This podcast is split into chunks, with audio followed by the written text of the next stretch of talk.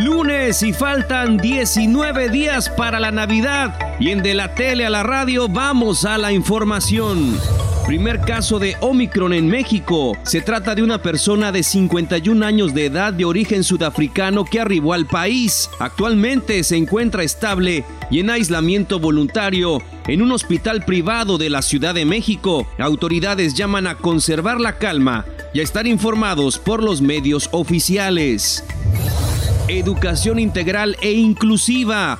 A través de los USAER y los CAMS, brindan atención a más de 10.000 jóvenes y niños, explicó Luis Ricardo Nos Campos, jefe del Departamento de Educación Especial. La atención que le damos a los alumnos es de una atención integral, por ejemplo, habilidades de la vida diaria, habilidades socioadaptativas, habilidades comunicativas y habilidades laborales si es el caso a través de estrategias que vayan desarrollando todos sus procesos.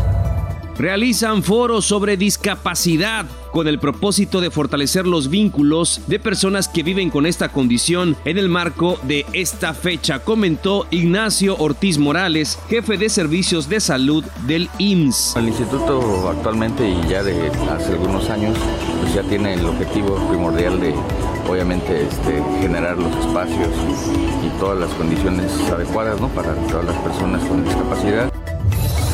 Entregan equipo para comunidades. Serán para 21 espacios de alimentación y encuentro y desarrollo comunitarios en los municipios de Sidbalché y Calquiní. Entregó la presidenta del patronato del DIF estatal, Laura Sansores San Román, con una inversión por más de 300 mil pesos para beneficiar a 1.459 personas.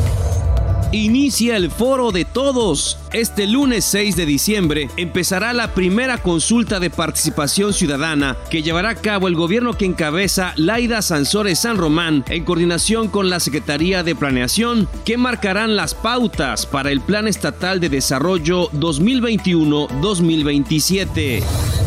No habrá recorte a la educación aseguró el secretario de Finanzas Luis Lanz Novelo en la comparecencia ante los integrantes de la 64 legislatura.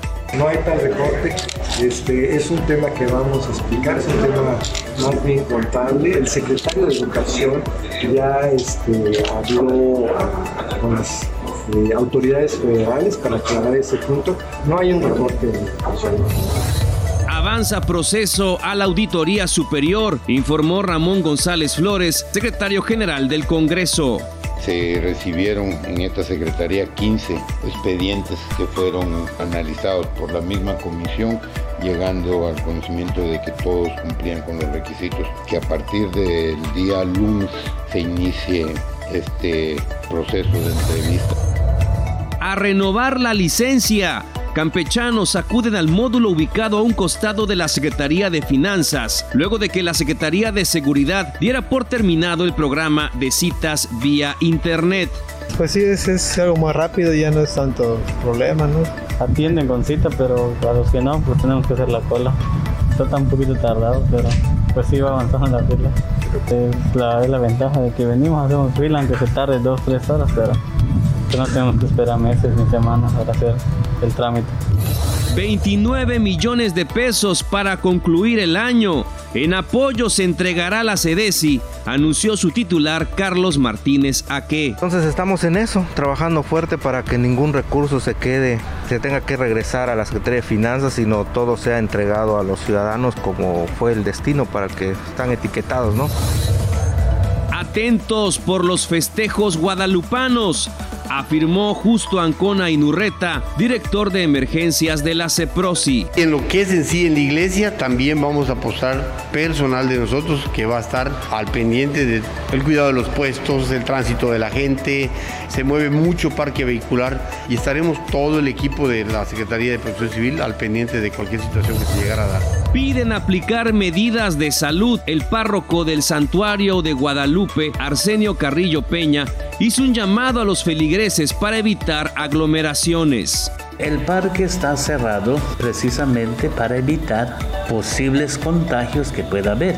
Entonces se optó que este año por segunda vez no se tenga aquí los muchachos que, que, duerman. Pero sí, sí, siempre hay la atención para los, los peregrinos. Con información de mis compañeros de TRC Noticias, la edición de Jairo Zip, un servidor Juan Ventura Balana Vilés, les agradecemos y les esperamos en la próxima edición en De la Tele a la Radio.